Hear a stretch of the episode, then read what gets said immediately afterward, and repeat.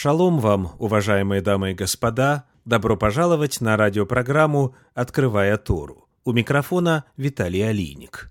Мы продолжаем серию комментариев на годовой цикл недельных глав Торы, стремясь к цели в течение этого года сравнить Тору и Евангелие. Сегодня перед нами сороковая недельная глава Торы, которая называется «Балак», она содержится в книге «Числа», книге «Бамидбар», начиная со второго стиха 22 главы и заканчивая девятым стихом 25 главы. Книга «Числа», книга «Бамидбар», 22.2-25.9.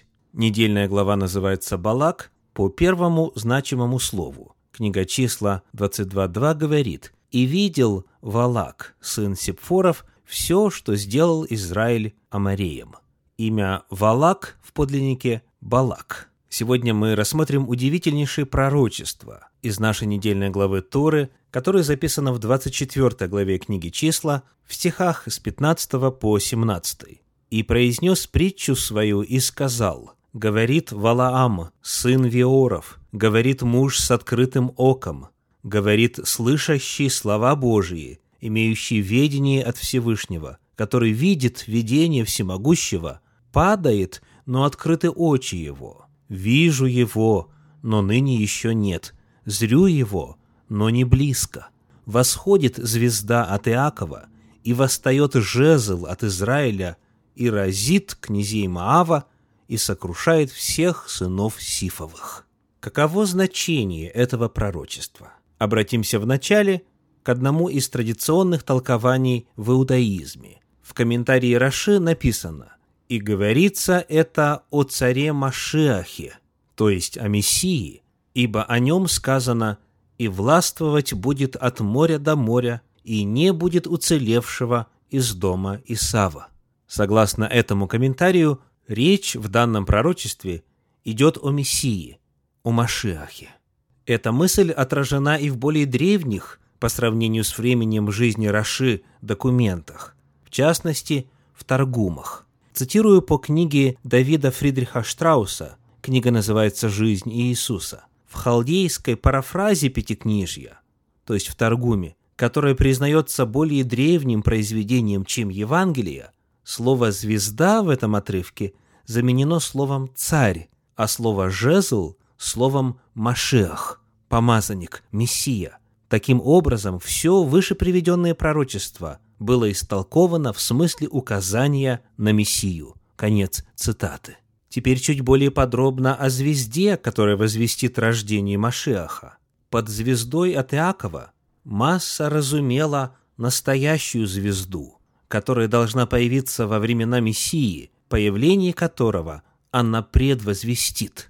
В книге «Завещание двенадцати патриархов», которая была написана в первом веке нашей эры, у Машиахе говорится следующее. «Взойдет звезда его на небе звездой царской, и распространит она свет познания». Таким образом, у иудеев в тот период было распространено убеждение, что если в свое время рождение Авраама было предвозвещено звездой, о чем говорят древние мидраши, то и рождение Мессии будет ознаменовано появлением звезды. Итак, согласно распространенным толкованиям, касательно значения пророчества о звезде из нашей недельной главы Торы, речь идет о пришествии Машиаха. Посмотрим теперь, что на эту тему говорят апостольские писания. Прочитаем из Евангелия от Матфея, 2 главы, первые 12 стихов. «Когда же Иисус родился в Вифлееме Иудейском во дни царя Ирода, пришли в Иерусалим волхвы с востока и говорят, где родившийся царь иудейский, ибо мы видели звезду его на востоке и пришли поклониться ему. Услышав это, Ирод царь встревожился, и весь Иерусалим с ним, и, собрав всех первосвященников и книжников народных, спрашивал у них, где должно родиться Христу, то есть помазаннику, Машиаху. Они же сказали ему, в Вифлееме Иудейском, ибо так написано через пророка, «И ты, Вифлеем, земля Иудина, ничем не меньше воеводств Иудиных, ибо из тебя произойдет вождь, который упасет народ мой Израиля». Тогда Ирод, тайно призвав волхвов, выведал от них время появления звезды и, послав их в Вифлеем, сказал, «Пойдите тщательно разведайте о младенце, И когда найдете, известите меня, чтобы и мне пойти поклониться ему». Они, выслушав царя, пошли. И сия звезда, которую видели они на востоке, шла перед ними, как, наконец, пришла и остановилась над местом, где был младенец. Увидев же звезду, они возрадовались радостью весьма великою, и, войдя в дом, увидели младенца с Марией, матерью его, и, пав, поклонились ему, и, открыв сокровища свои, принесли ему дары – золото, ладан и смирну и, получив во сне откровение не возвращаться к Ироду, иным путем отошли в страну свою. Откуда эти иноземцы, волхвы, могли узнать, что появление звезды является знаком рождения Машиаха? В Евангелии написано, что эти волхвы пришли с востока. Если мы возьмем карту древнего мира и посмотрим, что находилось на восток от Иудеи, мы увидим, во-первых, северную часть Аравии, Сирию и Месопотамию, Междуречье, Вавилон. При исследовании оказывается, что именно там жил Валаам, пророчество о звезде, которого находится в нашей недельной главе Торы. Обратимся вновь к книге числа и прочитаем там в 22 главе стихи с 4 по 6. «И сказали мавитяне старейшинам Мадиамским, этот народ поедает теперь все вокруг нас, как вол поедает траву полевую. Валак же, сын Сипфоров, был царем мавитян в то время. И послал он послов к Валааму, сыну Веорову, в Пефор, который на реке Ефрате, в земле сынов народа его, чтобы позвать его и сказать, «Вот народ вышел из Египта и покрыл лицо земли, и живет он подле меня. Итак, приди, прокляни мне народ сей, ибо он сильнее меня. Может быть, я тогда буду в состоянии поразить его и выгнать его из земли. Я знаю, что кого ты благословишь, тот благословен, и кого ты проклянешь, тот проклят». Валаам, который изрек пророчество о восходящей звезде и пришествии Машиаха, был из Вавилона, откуда и пришли волхвы в первом веке нашей эры.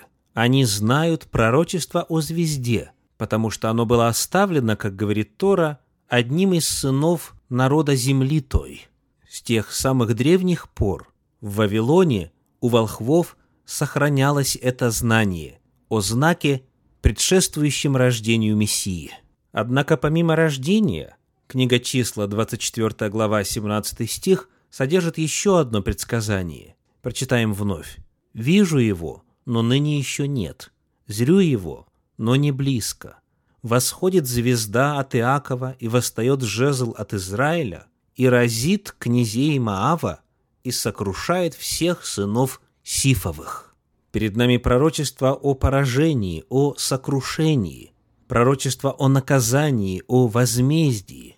И используется необычная фраза «сокрушает всех сынов Сифовых». Сиф, или в подлиннике Шет – это имя человека, который родился в первой человеческой семье у Адама и Евы.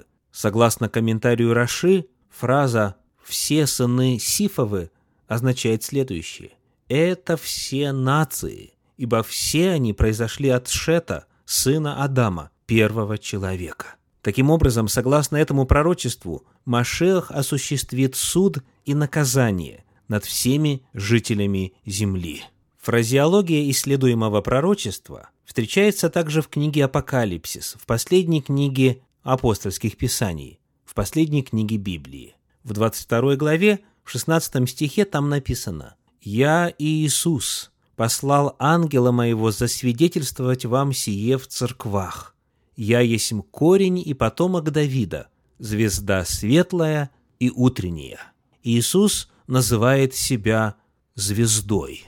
И в книге Апокалипсис, в книге Откровения описано как рождение Машеха, так и его суд над всеми народами. Прочитаем из 12 главы книги Откровения первые пять стихов. «И явилось на небе великое знамение, жена, облеченная в солнце, под ногами ее луна, и на главе ее венец из двенадцати звезд. Она имела в чреве и кричала от боли и мук рождения. И другое знамение явилось на небе, вот большой красный дракон с семью головами и десятью рогами, и на головах его семь диадим. хвост его увлек с неба третью часть звезд и поверг их на землю. Дракон сей стал перед женою, которой надлежало родить, дабы, когда она родит, пожрать ее младенца. И родила она младенца мужеского пола, которому надлежит пасти все народы жезлом железным. И восхищено было дитя ее к Богу и престолу его. Образ солнца, луны и двенадцати звезд в рамках одного пророческого видения – это безусловная ссылка на 37 главу книги «Бытие» Берешит, где описывается семья Израиля.